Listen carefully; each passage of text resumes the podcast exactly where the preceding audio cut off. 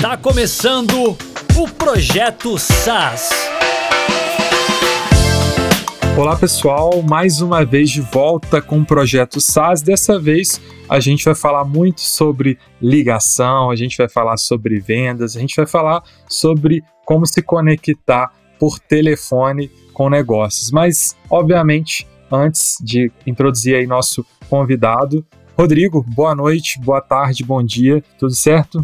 Olá, tudo certo, Renan? E aí, pessoal que está ouvindo a gente, como é que vocês estão? Muito feliz aí com mais um episódio do Projeto SAS. É, esse convidado aí super especial que vai trazer muito insight para a galera. Fico muito feliz que, que Márcio, você tenha topado participar do, podcast. Enfim, a gente está muito curioso aqui para entender mais sobre você, sobre a, a sua empresa e realmente esse assunto né, de telefone para as empresas, né? Então acho que isso vai ser muito legal. Seja muito bem-vindo. Agradeço, agradeço bastante a oportunidade de estar aqui, né, compartilhando, trocando figurinha com vocês, né, Rodrigo, Renan. Parabéns pelo projeto. Acho que esse tipo de conteúdo, né, esse tipo de, de canal é muito importante para ajudar outros empreendedores e para ajudar o ecossistema como um todo, que a gente sabe que a gente vive aí de compartilhar, troca e de se ajudar. Né? Então, é um enorme prazer estar aqui junto com vocês.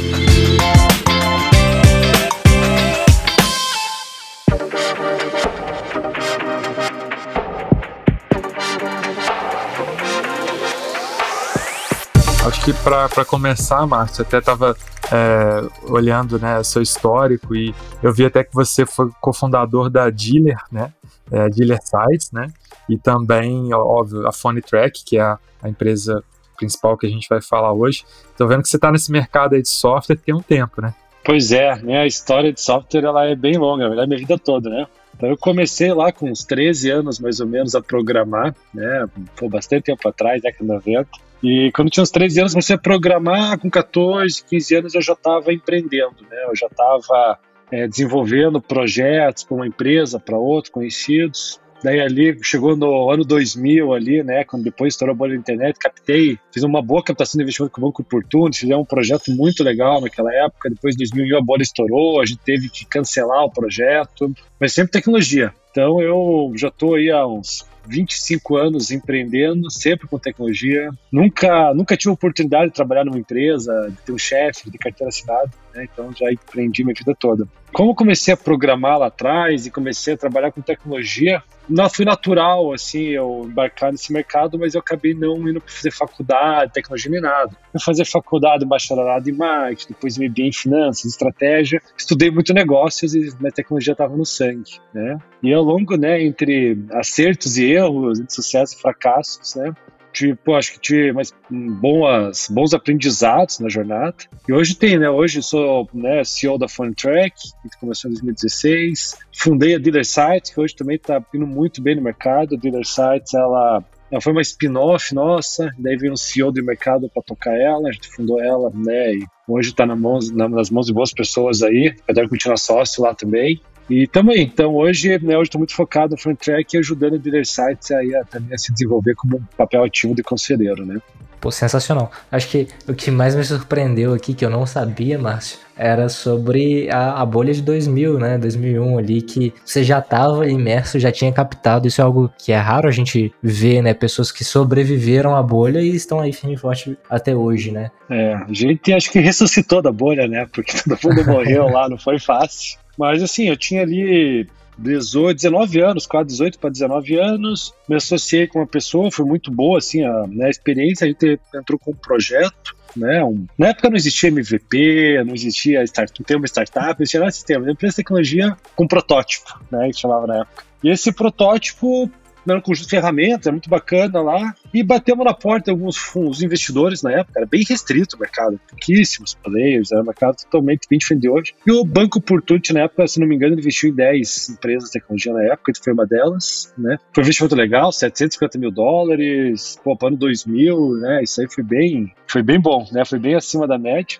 E foi muito bom, assim, acho que foi uma experiência legal, daí passou ali pouco mais de um ano, a Nasdaq praticamente quebrou lá fora, né? Ela começou a implodir e uma série de investimentos no mundo todo começaram a ser cortados. E naquela época a gente recebeu aporte mensal, se não me engano, Então, né, para dois anos, aporte mensal para gente fazer acontecer. Porque o negócio, a gente só lança o negócio, lançava o negócio depois de pronto naquela época. Diferente de hoje, que você já lança no MVP e sai rodando, né? Rodando e testando. Então, naquela época, a gente, daí o banco falou: ah, vamos cancelar todos os projetos do Brasil e vocês, peço aí que vocês demitam todo mundo, peguem toda a mobília, que tudo manda aqui com o depósito do Rio de Janeiro nosso e acabou o negócio. Então foi, foi bem difícil na época, né? Mas foi, foi uma experiência boa, de certa forma, foi meu primeiro sucesso, meu primeiro fracasso na primeira empresa. E muito tempo atrás, novo, mas depois, né? Depois de um tempo ali, recuperei do baque, já comecei a empreender de novo e a vida seguiu.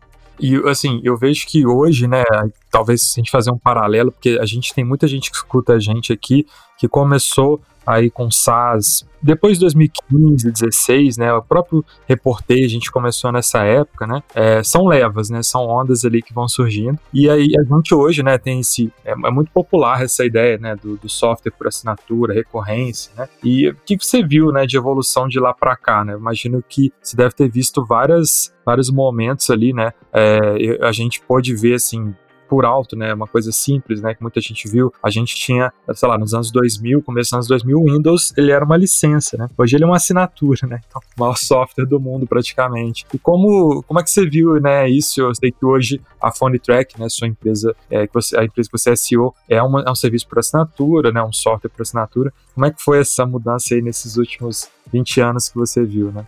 Pô, legal, boa pergunta essa, assim, que eu já, já várias vezes eu paro a pensar, né, ver quantas ondas, né, a gente já, já vivi. E vamos lá, acho que lá atrás, nessa época lá da bolha, basicamente a maioria dos softwares ou se vendia uma licença, né, que era para os softwares mais maduros e tudo mais, ou quando uma ferramenta, assim, para o usuário final ali, você acabava ganhando dinheiro com publicidade, na maioria das situações. Então, ele tinha um software que as pessoas baixavam de graça e ia ter parecer banner ali naquele software, né, que antigamente era double click, depois você comprava uma Google double click, e era assim que a gente ganhava dinheiro, a gente projetava que a gente ia ter X milhões de downloads, as pessoas iam usar X vezes por dia, X banners por dia, gente ter uma conta lá e projetava assim, muito louco. Lembrei até do Baixa Aqui, né? Desculpa interromper, mas Baixa lembra aqui. do Baixa Aqui? É, né? lembro. Double Kick pagava bem, né, também.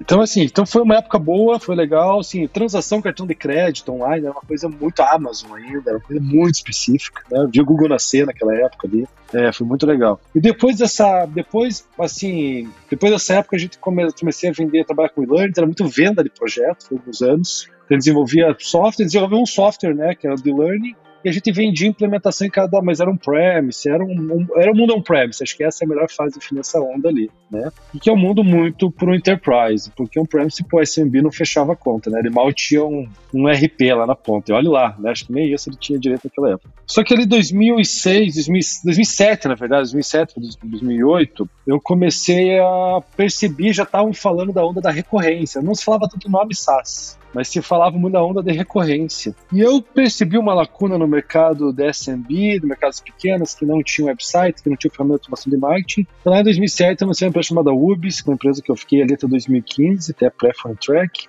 E nessa época já começamos a cobrar mensalmente. Então tinha 90, plano 99 por mês, 199, 399 por mês. Eles já tinham software e a gente cuidava ali de manter aquilo tudo up to date, tudo aquilo, tudo alinhado. E tinha um nível de pós-venda ali que a gente chamava, que não era CS ainda. Então, de certa forma, já era SaaS, né? Mas dentro de um cenário anterior ali que acabava, né, era cobrança recorrente, essa era a forma do meu negócio. E 2000, acho que 11, 12, começou a se falar muito em SaaS. Ali, ali eu lembro que começou a vir com tudo. 2014, assim, já estava consolidado que o mundo era SaaS toda a parte de infraestrutura já era nuvem, já tinha serviços, microserviços, já tinha uma infinidade de possibilidades para que o mercado, o ecossistema de SaaS se desenvolvesse, né? Então a gente, a gente começou a Frontech em 2015, mas oficialmente começou em 2016, ali no comecinho, né? E já nascemos na onda SaaS. Então quando foi ver, eu vi desde a época lá que ganhava dinheiro com publicidade, depois começou a, onda on-premise, que durou até pouco tempo atrás, daí a onda recorrência, daí depois putz, SaaS efetivamente, né, muito mais sofisticado né, que o sistema de SaaS. E hoje estamos vivendo que esse universo, mas outra coisa também que evoluiu muito nesse, nesses 20 anos que eu percebi, tanto até mais, é o mercado de venture capital, né, que a gente sabe que nós, empresas, principalmente empresas SaaS, empresas de tecnologia, quer escalar quer crescer muito rápido, precisa, na maioria das vezes, precisa de dinheiro, né? Precisa de capital aí. E o Venture Capital desenvolveu muito. Não, praticamente não existia esse mercado aí 15 anos atrás. for ver, esse mercado começou a desenvolver 10, 12 anos para cá, assim, e hoje está extremamente sofisticado, né? Pô, sensacional, sensacional. Acho que esse período do on-premise, né, faz sentido em que as empresas ainda tinham ali aquela equipe de TI interna e queria sentir que ela estava sendo dona daquilo que ela estava pagando, né? Isso é, isso é bem interessante, que mostra que a mentalidade das empresas também teve que mudar para aceitar que os dados dela vão estar tá numa nuvem que ela não sabe onde está, que ela vai ter que confiar na segurança feita por um terceirizado que não foi auditado por ela mesma, né? Então, acho que toda essa mentalidade permitiu que agora empresas menores tenham acesso a esses produtos com preço mais baixo, porque as empresas de SaaS agora vão conseguir ter mais escala, né? Eu acho que isso, é, essa, essa movimentação do mercado acabou facilitando para as pequenas empresas mesmo terem acesso a coisas que antes só as grandes tinham, não é isso? Olha, falou, falou um ponto muito que eu não tinha, eu não tinha parado para pensar, lembrar disso, mas falou uma verdade que é, eu precisava convencer as empresas 10 anos atrás que pagar por mês e ficar na minha nuvem era melhor. Era um desafio, era uma grande objeção. Como assim pagar por mês? Como assim ficar na tua, né, na tua infra? Ele queria tudo lá dentro da infra dele, propriedade dele. Ele queria comprar uma vez e não ter que pagar nunca mais. E isso era uma objeção comum. A gente tratava essas objeções no pitch de vendas, do porquê que é recorrência, do porquê que a gente mantém na nossa infra é muito melhor para o cliente. E hoje, hoje é o contrário, né? Hoje o cliente, não for assim, ele não quer, né? Na maioria das vezes. Ele já quer a nuvem, ele já quer. Você tem que pagar mais para ser o on-premise e o cara fala assim: não, não, não, não quero não, não quero não. É, falar para um cliente, você tem que pagar essa bolada aqui de uma vez só para comprar. Falo, não, caramba, quero recorrência, quero pagar por mês e quero pós-venda bem, bom ainda, né? Então mudou. É interessante como a mentalidade das pessoas mudou, culturalmente mudou e hoje está vendo uma outra época. E uma coisa, Márcio, que aí eu queria saber se isso mudou, né? Puxando já para a ideia do Phone Track, que é a questão da, do telefone, porque a gente, como foi observando essa evolução da, da troca de mensagens via WhatsApp, é, enfim, o e-mail, né, que lá atrás era super potente, aí depois foi caindo e ainda hoje tem a sua relevância, aí veio a questão da automação, etc. E aí nesse meio tempo estava lá o telefone, né, que as pessoas ainda usavam para ligar, para fazer os negócios, etc. E eu achei muito interessante, né? Quando eu tive o primeiro contato com a Phone Track, foi acho que num. Acho que foi na RD Summit, alguma coisa assim, que vocês tinham um sistema lá, que a minha primeira impressão com vocês foi essa, né? Que era uma ideia de que você entrava num site e de acordo pelo canal que você estava entrando, aparecia um número para você. E aí era uma maneira de você saber se aquela pessoa estava vindo do Google, estava vindo do Facebook, etc. falei, nossa, que ideia boa, né? Porque quando a pessoa liga, você nunca sabe se é a origem, né, do tráfego e tal. Mas isso eu queria entender. De lá para cá, né? É como que foi essa evolução também desse canal que vocês hoje exploram, né? Que é o tal do fone, né? Perfeito, muito bom. Assim, acho que quando, desde que a gente fundou a Funtrack ali, né, finalzinho de 2015, a gente, é, nós mesmos sabemos, pô, mas qual que é o futuro do telefone? Né? O telefone hoje tem mais de 100 anos, é o canal de comunicação acho que mais antigo que a gente tem, né?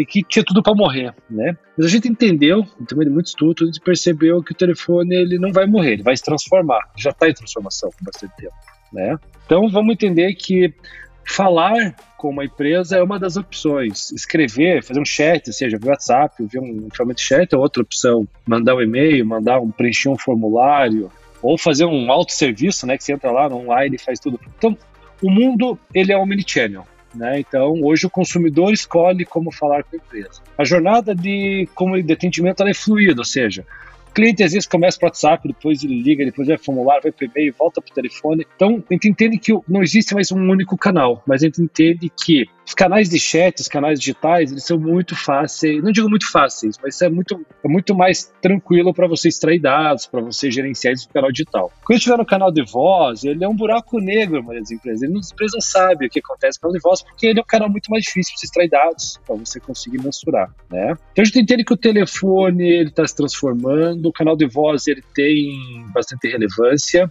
é, mas ele não é mais o único. Hoje ele divide aí a, né, dentro da, do share ali de, de, dentro do canal de atendimento. Hoje ele divide com outras ferramentas e ele não é o maior, né? Acho que ele o WhatsApp hoje são os principais. A gente hoje já tá, vamos lançar agora, final do ano, final desse ano 2022. Já vai lançar também a plataforma do WhatsApp, de chatbot, uma plataforma completa para analisar dados, dependente do canal que o cliente está, né? Mas a gente falando em telefone, é incrível como o canal Voz, ele, ele tem muita força em algumas situações. Por exemplo, quando um produto complexo, comprar uma casa, um empréstimo, um seguro, o telefone tem um peso muito grande. Quando é um produto urgente, ah, eu quero ligar um televenda, você pedir um remédio agora, ou em situações urgentes, o telefone faz sentido, né? Ou quando é um serviço de alto, um bem de alto valor agregado, por exemplo, um carro, enfim, o telefone faz, tem bastante efeito. Porque hoje são setores que mais tem aí penetração, né? Então a gente entende que tem alguns setores que têm muita penetração, a gente trazer dado, canal de voz é muito importante, a gente atua muito em call center também, né? É, já se falava 20 anos atrás que call center ia morrer, pelo contrário, o volume de call center, já de call center aumentou muito nos últimos 20 anos, né? Então, a canal Voz é um canal que ele hoje divide, né, o, divide dentro do Omnichannel com outros. E também tem mais um ponto, né? Eu acredito que hoje é o telefone, por que o telefone vai se transformar, né, quando eu comecei a contar essa história. Ele já está se transformando, se for ver se o, o, Alexa, né, que é os assistentes de voz, né, o Alexa, o Google Home, ou a Siri, né, enfim, seja um dispositivo hardware ou software de assistente de voz, esse é o futuro do telefone. Talvez, né, não sei, estou chutando aqui futurologia, mas talvez daqui 5, 10 anos no máximo, a gente não ligue para a empresa. A gente vai conversar com aquela empresa no, no Alexa. Em vez daquela empresa, em vez da empresa ter uma pessoa para atender o telefone lá, ela vai ter um aplicativo no Alexa que vai conversar comigo. E talvez eu consiga fazer uma compra, consumir, tirar uma informação, pesquisar algo só por voz. Porque se a gente for ver, Lá atrás, Star Wars era tudo por voz, né? E eles acertaram muita coisa. É, escrever, é, quer dizer, falar é seis, sete vezes mais rápido que escrever. A gente fala enquanto você faz outras tarefas, mas você dificilmente consegue escrever um chat enquanto faz outras tarefas, né? Então, assim, o falar é mais conveniente, ele é mais cômodo, ele é uma tendência de futuro. Só que provavelmente não vai ser em cima do canal telefone tradicional que a gente conhece hoje. Provavelmente ele vai avançar aí para os assistentes de voz, já está acontecendo, e talvez o futuro da Frontier, em vez de monitorar atendimento de pessoas, seja ser um robô de atendimento por voz, né? Quem sabe? Então, esse é um pouco do que eu enxergo né, desse universo telefone, mas eu posso dizer com muita tranquilidade que em muitos segmentos aí de mercado, o telefone ele impera, ele tem muita força. E uma coisa assim, isso eu afirmo categoricamente: o lead, né, o cliente, o lead que liga, a taxa de conversão dele é muito maior do que o lead que vem por ou vem por formulário mas muito maior. E a gente sempre fala para o cliente: incentive o teu lead a ligar, atenda bem, tenha dados disso, né? Frontech tem para isso, tenha dados disso. E no final do dia você compara quanto gerou de negócio efetivo, o telefone e outros canais. E quando o cliente nosso faz isso, ele percebe que realmente o cliente que liga, se você incentiva, coloca no telefone lá, um tamanho razoável na landing page, faz ele te ligar e ter direito, tua chance de fechar o negócio aumenta muito. Né? É, e ao mesmo tempo o WhatsApp, que a gente está entrando no WhatsApp, tem o mesmo dor do telefone, ou seja, se você extrair dados da conversa, você precisa saber de qual origem que ele veio, de qual campanha de mídia que ele veio, né, que você comentou. E tem falha de atendimento igual ao telefone, a pessoa não responde, fala errado, escreve errado, não segue o padrão da empresa. E a gente precisa ter dados disso para entender, opa, tá atendendo bem ou não tá? E a gente poder, a partir daí, ajudar as empresas com dados a tomar melhor decisão e melhorar a experiência do consumidor dela, né, que é o que todo mundo busca no final do dia. Então, isso é um pouquinho aí do que, que enxergamos o telefone do ontem, hoje né, e do futuro.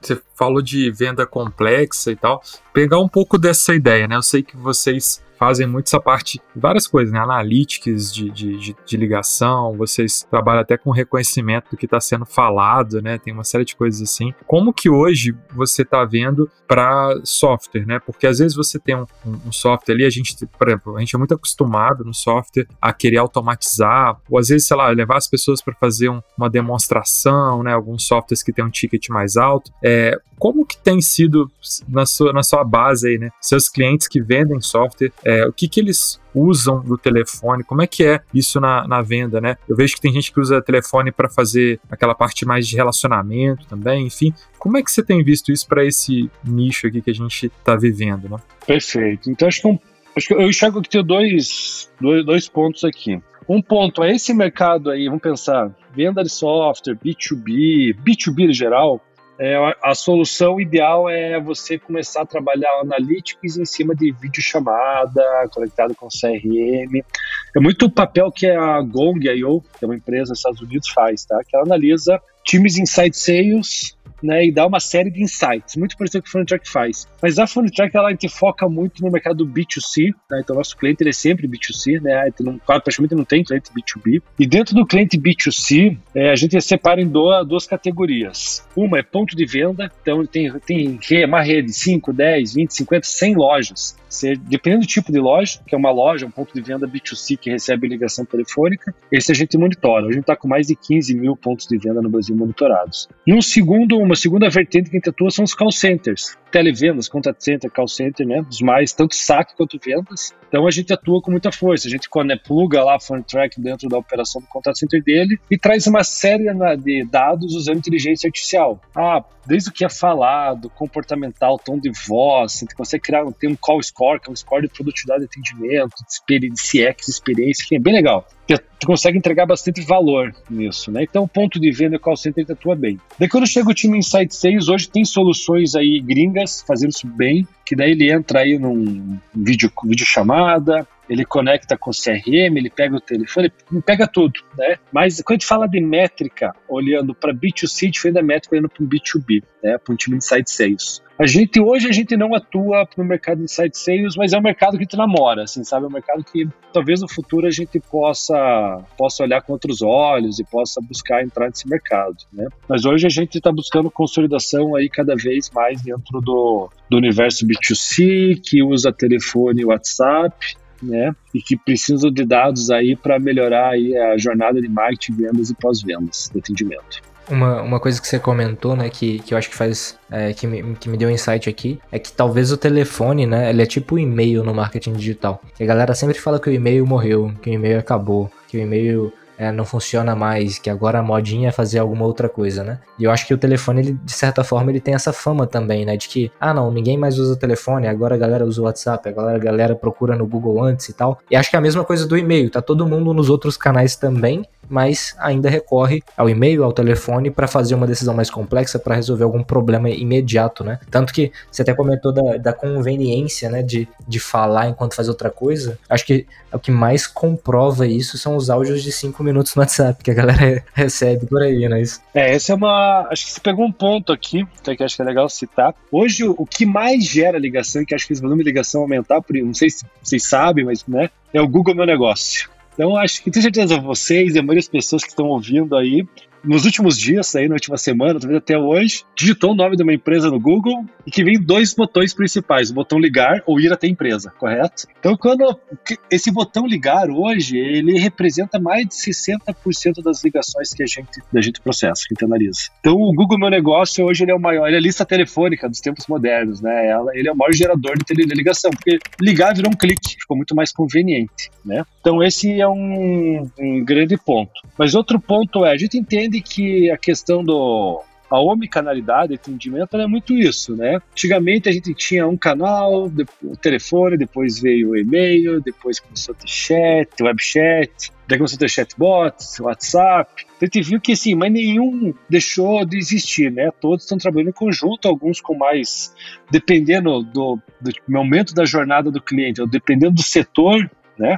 Um canal ou outro faz mais sentido. Mas a jornada está cada vez mais fluida, sabe? A gente, quando vai. Vamos pegar o processo de pesquisa para comprar um carro. Se vai pesquisar o carro lá em diversos sites classificados online, ou você vai lá nos sites das montadoras, das lojas, para começar a entender. Então, olhei 5, 6, meio que tomei, já sei mais ou menos qual é o carro que eu quero. Daí você acaba ligando numa concessionária para conversar com um vendedor, agendar um possível test drive tirar dúvidas, ver de estoque, enfim. Daí você vai lá, daí se volta, ele te manda um e-mail para você provar o financiamento, aí você começa a conversar com ele por WhatsApp, depois se liga de volta, ele te liga. Então, ou seja, numa jornada, também só tomar decisão para comprar um carro, você vai fazer inúmeras interações em, diversos canais, né? Isso é o omnichannel. E o desafio para a empresa é como orquestrar tudo isso? Como que você pega dado do cliente, que o mesmo cliente que falou via WhatsApp, e-mail, telefone, que recebeu ligação, fez ligação, como que você pega dois clocks numa jornada única, você coloca isso numa visão única de dados, né? E aí entra o desafio da, da maioria das empresas hoje, a dor que a gente ajuda a resolver, né? Mas a jornada está cada vez mais fluida. A gente viu que antigamente o WhatsApp substituiu e-mails, você vai pensar, antigamente saía, chegava do almoço, lembra?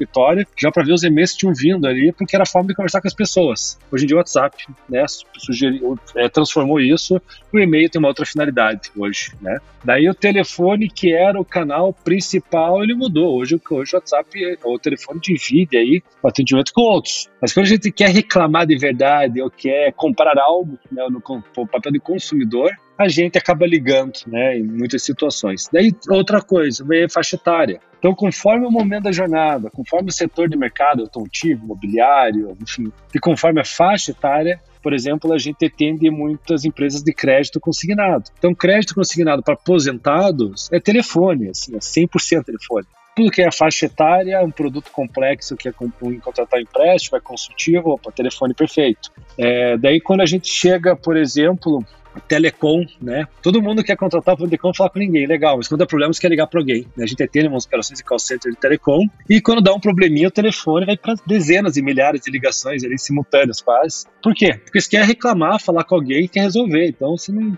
muitas vezes não quer mandar uma mensagem, fica esperando alguém te dar um retorno. Então o telefone, ele acaba entrando em momentos críticos. E aí, mais do que nunca, é importante a gente ter tecnologia para ajudar a fazer o melhor uso e melhor performance do canal telefone.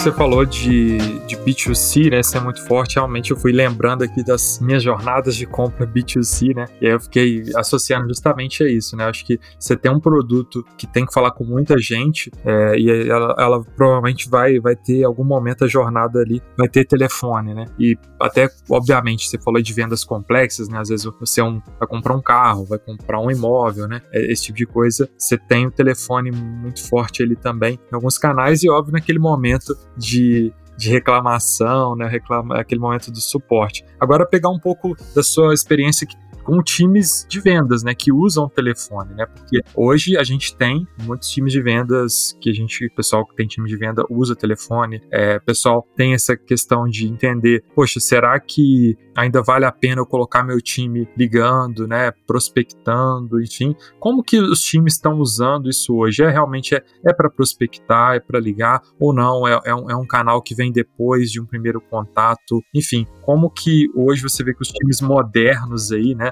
usam o telefone de uma forma inteligente e, e de uma forma que ganhe produtividade mesmo. Tá, não, bom, esse é, essa é uma discussão que a gente tem até internamente, o que que acontece? Isso colocando o chapéu agora de líder de vendas, né, líder de time de vendas, trazer mais essa realidade. Então, dentro do universo B2B de prospecção, né, até o pré-pandemia, como que a gente tinha o time de pré-vendas, né? É o time que prospectava, ele ligava na empresa e que ele pesquisava no LinkedIn quem era a pessoa, né? A pessoa que precisava falar, descobria a pessoa, com a pessoa quem que era a pessoa certa, e ligava na empresa para falar com aquela pessoa e fazia 40, 50, 60 ligações por dia cada pré-vendedor e conseguia, funcionava, né? Isso na maioria das situações daí abria link, o LinkedIn né, e o e-mail eram auxiliares, aqueles botzinhos para abrir chamada LinkedIn, e-mail e tal. Isso complementava, mas o telefone funcionava muito bem. Com a pandemia, o mundo ficou remoto, né? Os escritórios ficaram remotos. E, sinceramente, assim, pra gente não consegue hoje ligar para alguém e prospectar, tá? Tanto que todo mundo remoto, não liga mais na empresa, descobrir o celular da pessoa. E outro, acho que todo mundo tá vivendo aqui, não sei se vocês, mas as pessoas estão vivendo de receber um monte de ligação todo dia de call centers aleatórios, né? Isso ninguém, muita gente hoje não atende mais um desconhecido. Tem gente que nem, é, exatamente, já bloqueia, né? Se não conhece, nem recebe a ligação. Eu não atendo mais. É, meu celular fica no não perturbe o tempo todo, só toca quem tá marcado como favorito na agenda e já cancela todo mundo. É isso aí. Então, essa é uma realidade de, posso dizer que acho que 100% das pessoas. Então, eu tive ligado numa empresa, a pessoa atende, atendia o ramal dela, atendia da empresa de telefone, natural, então você conseguia falar. Então, ligar no celular de alguém, descobrir o celular já é difícil e ninguém vai te atender. Então, pô, hoje a gente já sabe que no B2B, prospectar com telefone não funciona mais, para mim, pelo menos por enquanto, tá? Não é uma situação. A gente tem usado canais aí, é LinkedIn, e-mail e WhatsApp. Então a gente descobre, por exemplo, lá, lead que já veio para nós no passado, vou tentar reativar o lead. A gente faz um contato via WhatsApp, que sabe que o cliente está o dia inteiro em reunião, é, e daí é, o WhatsApp é um canal assíncrono, assim como o e-mail, ele pode responder quando ele quiser, e tiver um telefone que tem que falar aquele minuto. Então a gente entendeu que WhatsApp, que LinkedIn, que e-mail hoje são canais, mas parece que está, está mais difícil de conseguir falar com as pessoas, tá? Essa é uma sensação que a gente tem. Então tá mais energia, mais difícil. Então a gente tem feito muito WhatsApp e e-mail, daí tu consegue uma agenda com o cliente e a gente vai para uma videochamada, né? Tudo, tudo hoje virou videochamada.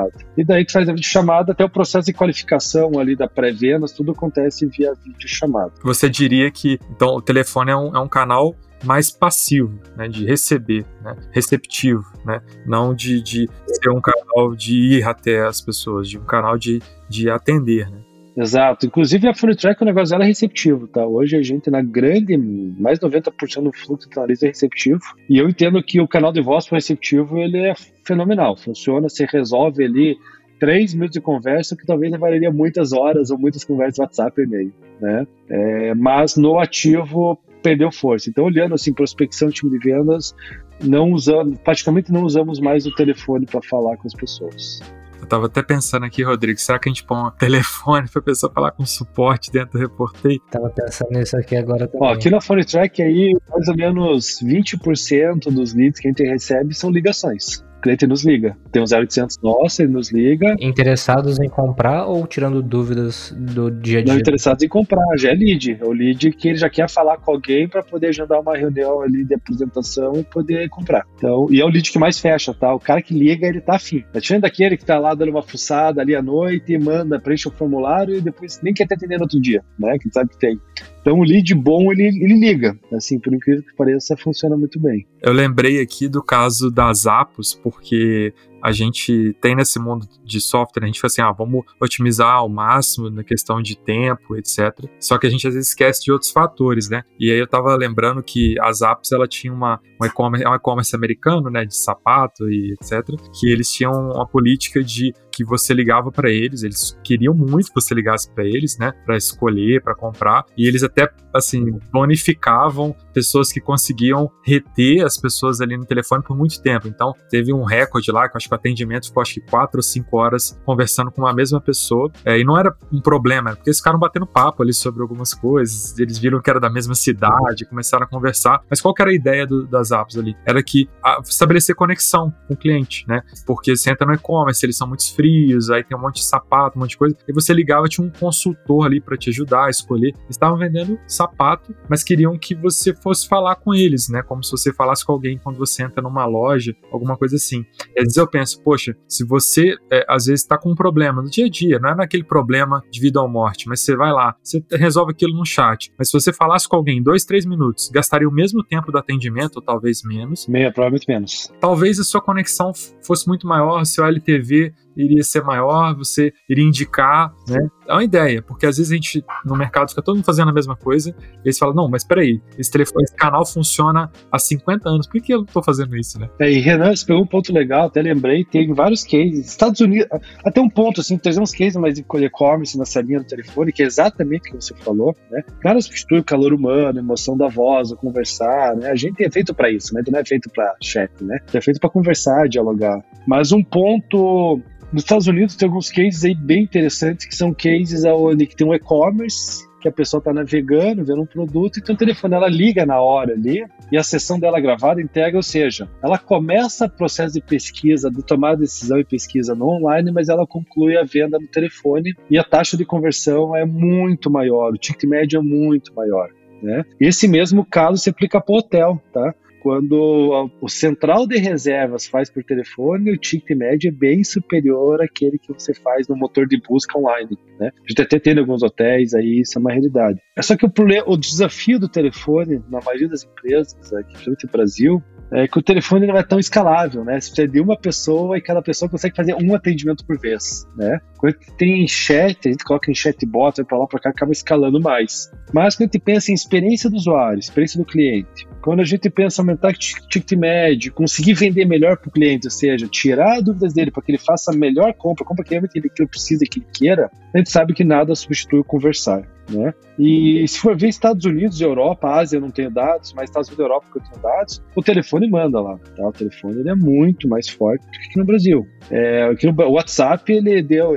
O sucesso do WhatsApp no Brasil, ele é Brasil, Índia, mais alguns países. E quando você olha Estados Unidos, a taxa de uso do WhatsApp é próxima de 20% das pessoas. Aqui no Brasil, quase 100%.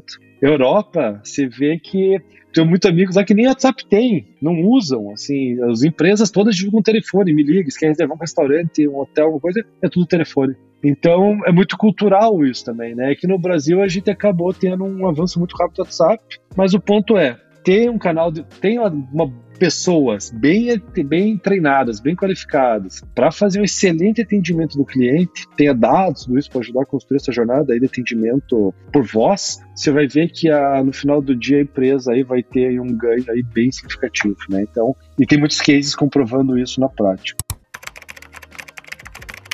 Pô, isso é, é algo que realmente vem na nossa, na nossa mente aqui, pensando pro, pro SaaS, né, pro software. Eu acho que um SaaS que tem um ticket médio um pouco mais alto e, e não tá com um telefone para atender o cliente, é, tá, tá perdendo dinheiro, né? Porque se você tem uma venda de empresas médias e grandes, seu ticket está alto, seu LTV ele deveria ser alto também. Você tem, tem grana ali, né? Tem margem para ter um atendimento mais humanizado. E eu acho que marcar o, a agenda de um CS não, não traz a mesma sensação de que você tá bem cuidado, entre aspas, né? Que você tá ali tendo atenção do que ligar para alguém e essa pessoa te atender na hora, né? Exato. É, eu não sou do time de, de ligar muito para as pessoas, eu sempre prefiro o WhatsApp, mas eu entendo que não é a realidade da maior parte das pessoas. E como você falou, se deu algum problema e tem que resolver agora, aí é a ligação mesmo que, que, que, vai acontecer, né? Não adianta, não adianta mandar o WhatsApp. Uma coisa que, que eu acho que é bem importante ressaltar também é que aí empresa pequena, empresa média, empresa grande, todas elas, o atendimento por WhatsApp delas, principalmente as que migraram para isso depois da pandemia e tal, é muito ruim. Você conversa pelo WhatsApp com a pessoa e ela não te atende bem, ela escreve às vezes sem muita clareza, sem sem, sem muito... padrão, sem qualidade. Né? Exato, sem qualidade, às vezes com, com erro de português que te geram dúvidas do que, que a pessoa quis dizer. E aí você liga pra pessoa e ela é muito simpática e ela resolve seu problema na hora ali e funciona, né? É, teve até um caso que aconteceu comigo que eu tava querendo é, contratar um serviço e a pessoa escreveu no WhatsApp de um jeito muito esquisito, aí eu liguei para ela e aí assim eu fiquei tranquilo de que ela entendeu tudo que eu queria e, e que tava certo, que tava combinado, que tava tudo certo. Era uma pessoa mais idosa que tava me atendendo, né? Então você fica assim, será que ela entendeu o que eu falei mesmo, né? Enfim, o, o telefone realmente ele traz essa proximidade maior e quando você quer comprar algo ou tirar alguma dúvida mais difícil, às vezes até uma pessoa que tem uma, um treinamento um pouco mais, é, um pouco menor, ela consegue te trazer ali mais é, uma sensação de segurança por conta de ser simpática, de estar disposta a te ajudar. Né? É, e é muito isso, Rodrigo. Acho que essa questão do WhatsApp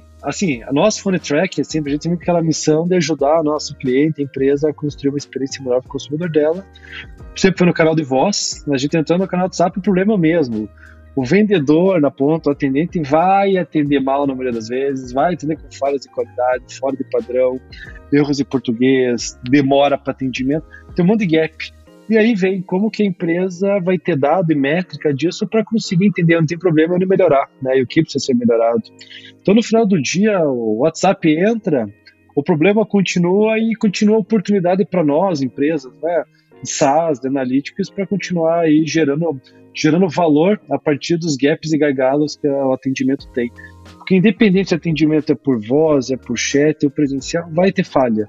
E aí a gente precisa de dado para entender como corrigir e melhorar isso. Né? Então, final do dia vira mais uma oportunidade. Mas o WhatsApp, eu, na minha opinião, percebo, o WhatsApp é fantástico, eu sou, né, eu uso muito o WhatsApp de inteiro para tudo, mas eu percebo que o WhatsApp ele deixa alguns gaps aí em relação à voz, quando você precisa resolver alguma coisa, precisa ter mais assertividade ou até mais velocidade. Cara, não sei se você vai ter, mas eu vou perguntar porque eu acho que como vocês, assim, obviamente você não vai poder revelar aqui muitos dados, mas como vocês analisam muito conversa, né, ligação, etc, é, você tem algum alguma um caso aí anedótico aí, um exemplo é, engraçado, alguma coisa que você viu acontecer que às vezes uma empresa não percebia que aquilo acontecia, ou por, sei lá, uma coisa que pode ter sido corrigida ali no processo, porque simplesmente tem aquele momento que é depois que a pessoa liga. Beleza, chamamos a pessoa para ligar, mas agora ela vai falar com alguém, né? Sim. Não, vamos pegar um caso, assim, caso que acontece com frequência no setor imobiliário. Tá? Não precisa nem citar nomes, nada, porque isso é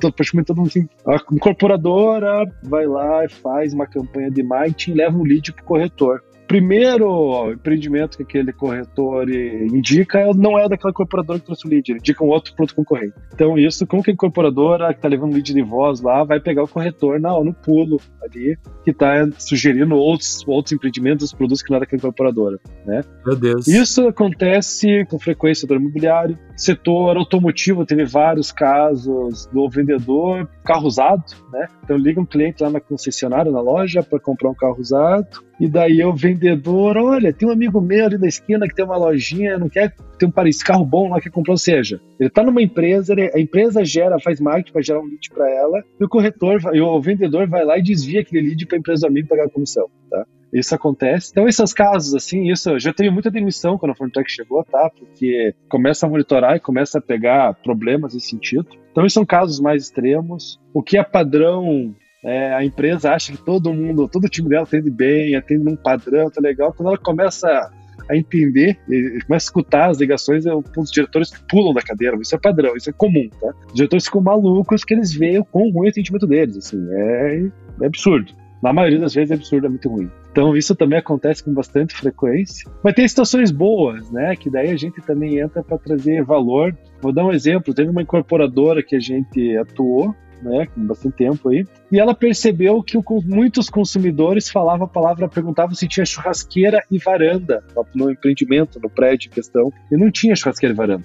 E o marketing dessa incorporadora, que tinha dezenas de empreendimentos no Brasil, nunca conversar com o corretor, né, não faz parte, e ela percebeu, opa, os clientes estão pedindo churrasqueira e varanda e esse produto, esse empreendimento não tem churrasqueira e varanda. Opa, corrigiu o produto. A gente agora, recentemente, uma, um cliente nosso, uma empresa telecom, percebeu que muitos clientes dela pediam determinado produto, né? Não vou citar aqui para não né, ferir estratégia de ninguém, mas ele pediu um produto que era lá, né? Um, um produto de streaming Cara não tinha. Começou a ver que centenas de ligações estavam clientes pedindo, perguntando se tinha aquele produto. Resumindo, a operadora telecom foi lá, colocou esse produto no portfólio delas e começou a vender um monte a mais. Então, tudo isso, né, desde um caso extremo até um caso de geração de valor, a gente consegue ajudar aí monitorando. Mas uma coisa é certa, assim, praticamente aí, eu vou dizer 100%, vamos dizer 90%, 99% dos clientes que a gente chega, a gente faz uma POC, a gente faz uma análise, um período de teste ali, 15, 20 dias monitorando, e a diretoria, ela se assusta com o baixo nível da qualidade de atendimento da empresa dela. Tá? Isso é praticamente padrão. Raramente a gente chega numa empresa e fala, pô, cara, tá bom o atendimento? Tá no nível bom? Não, é sempre um nível muito ruim. E daí, lógico, aí é oportunidade para a gente chegar e ajudar eles a melhorar, né? Não é algo que melhora noite por dia, é melhoria contínua, é um processo de médio e longo prazo, e só se faz isso com dados e muita tecnologia envolvida, né? Pô, fantástico, Márcio. Eu vou até dar uma dica pro pessoal que tá ouvindo, porque eu lembrei disso, que eu já passei por isso, né? É, mas não nesse sentido do telefone. Se você tiver telefone, você vai ter que ter uma ferramenta para poder analisar isso, fato.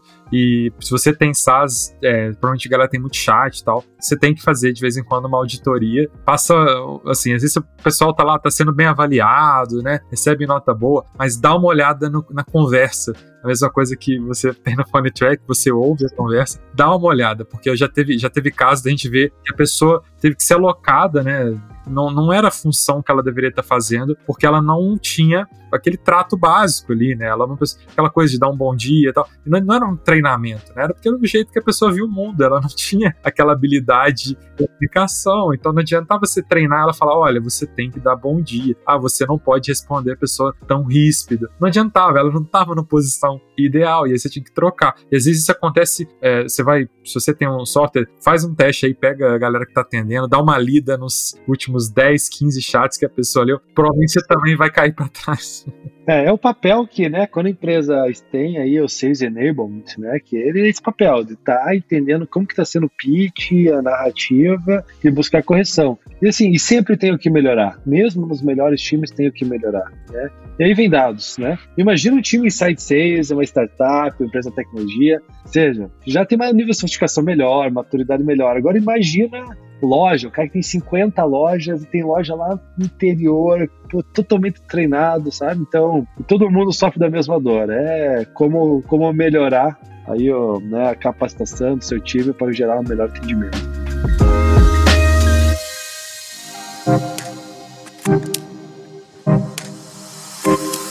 Bom, Márcio, queria agradecer mais uma vez por você participar aqui e deixa aí um recado, algum ensinamento, alguma coisa que você acha que o pessoal que é fundador de SaaS está ouvindo a gente poderia aprender, poderia aplicar, algo que você gostaria de, de alguma forma, ter escutado mais cedo na sua jornada e que teria te, de alguma forma, te ajudado, né? Pô, boa, um bom ponto. Acho que até olhando aí para empreendedores SaaS, né, que é um grande desafio.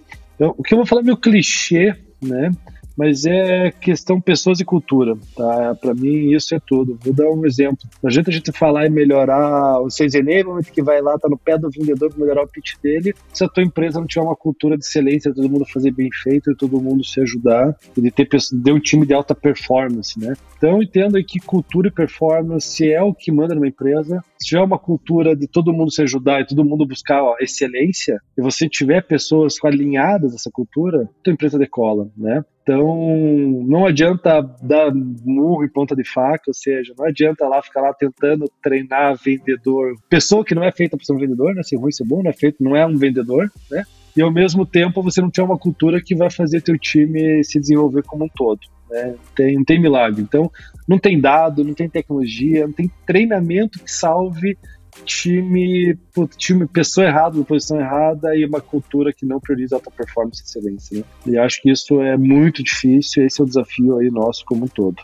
Incrível, incrível. Acho que realmente faz muito sentido. Bom, então muito obrigado mais uma vez. Pessoal que está ouvindo a gente, é só seguir o Projeto SAS no Spotify, no Apple Podcasts, onde é que você. no lugar que você escuta o, o Projeto SAS, né? Então fique aí, é, assine o podcast, etc. A gente tem muita coisa legal vindo pela frente. E para quem quiser seguir o Márcio aí, a Funny Track, Márcio, passa os canais aí para a gente poder acompanhar você, seus negócios. A Funny Track né, é P-H-O-N-E-T-R-A-C-K, né? Phone com PH. Estamos todos LinkedIn, nosso site. Eu no LinkedIn sou Márcio Pacheco JR, né, JR Júnior. Tô sempre, acho que o LinkedIn é a melhor forma aí também de me encontrar. Tô sempre disponível aí para conversar, bater papo, né? Sempre, sempre importante abrir novas conexões. Gostaria de agradecer Rodrigo e Renan aí pela oportunidade de participar, de trocar essas figurinhas e desejo muito sucesso aí para vocês e com empreendedores e também no projeto SAS aqui, que é muito bom. Valeu, querido. Até a próxima. É, abraço. Valeu, pessoal. Um abração e até o próximo Projeto SAS.